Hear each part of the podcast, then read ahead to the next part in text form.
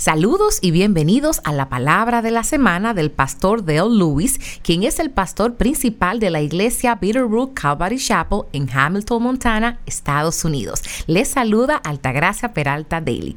El mensaje de esta semana se titula Necesito un abrazo. La palabra se enfocará en Romanos 12, en los versículos del 9 al 21. Con el último susto médico mundial, el coronavirus, estoy un poco preocupado. No me preocupa contraer el virus, pero ese temor de las personas puede tener efectos adversos sobre el cuerpo de Cristo. Una de las primeras cosas que podemos extrañar puede ser darle a nuestros hermanos y hermanas un apretón de manos y un abrazo. Me recuerda una historia que leí sobre un hombre que pasaba junto a una librería usada y vio un libro que lo intrigó por lo que pensó que era su título How to Hug. Traducido al español sería Como hasta abrazo.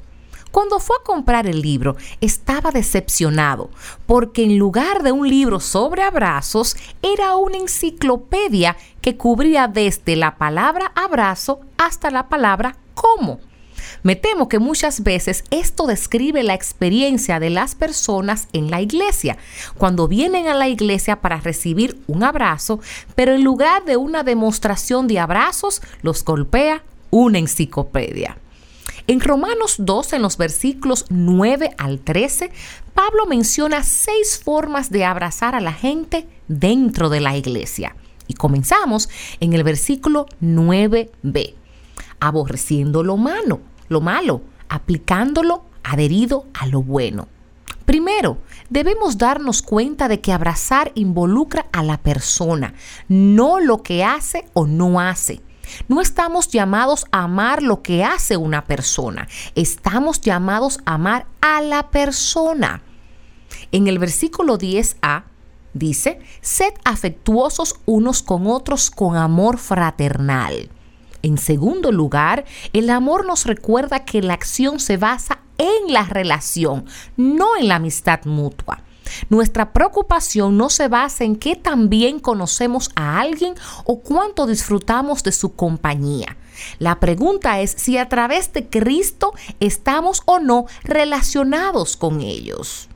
Tercero, el versículo 10b.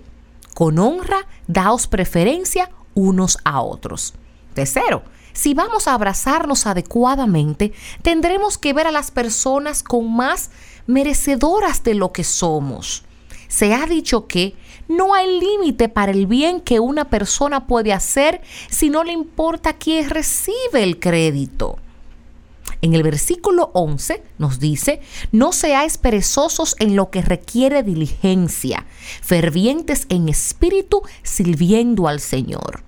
Cuarto, un buen abrazo debe mantenernos entusiasmados a pesar de los contratiempos.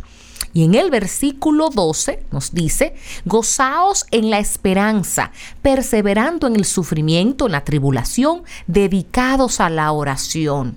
Quinto, los abrazos de la iglesia deben poseer la triple apuesta ganadora del gozo, que se diría en la siguiente. Primero, alabanza. Creer que Dios hará que algo bueno salga de la montaña de la que hemos hecho una cueva. Segundo, paciencia. Tiene que ser paciente cuando todo y todos estén moviendo nuestro barco, sabiendo que el balanceo del barco siempre conduce a la calma en la tormenta. Y tercero, oración. Tiene que mantener una comunicación constante en todo momento con el único que puede transformar nuestro mayor obstáculo, nosotros mismos.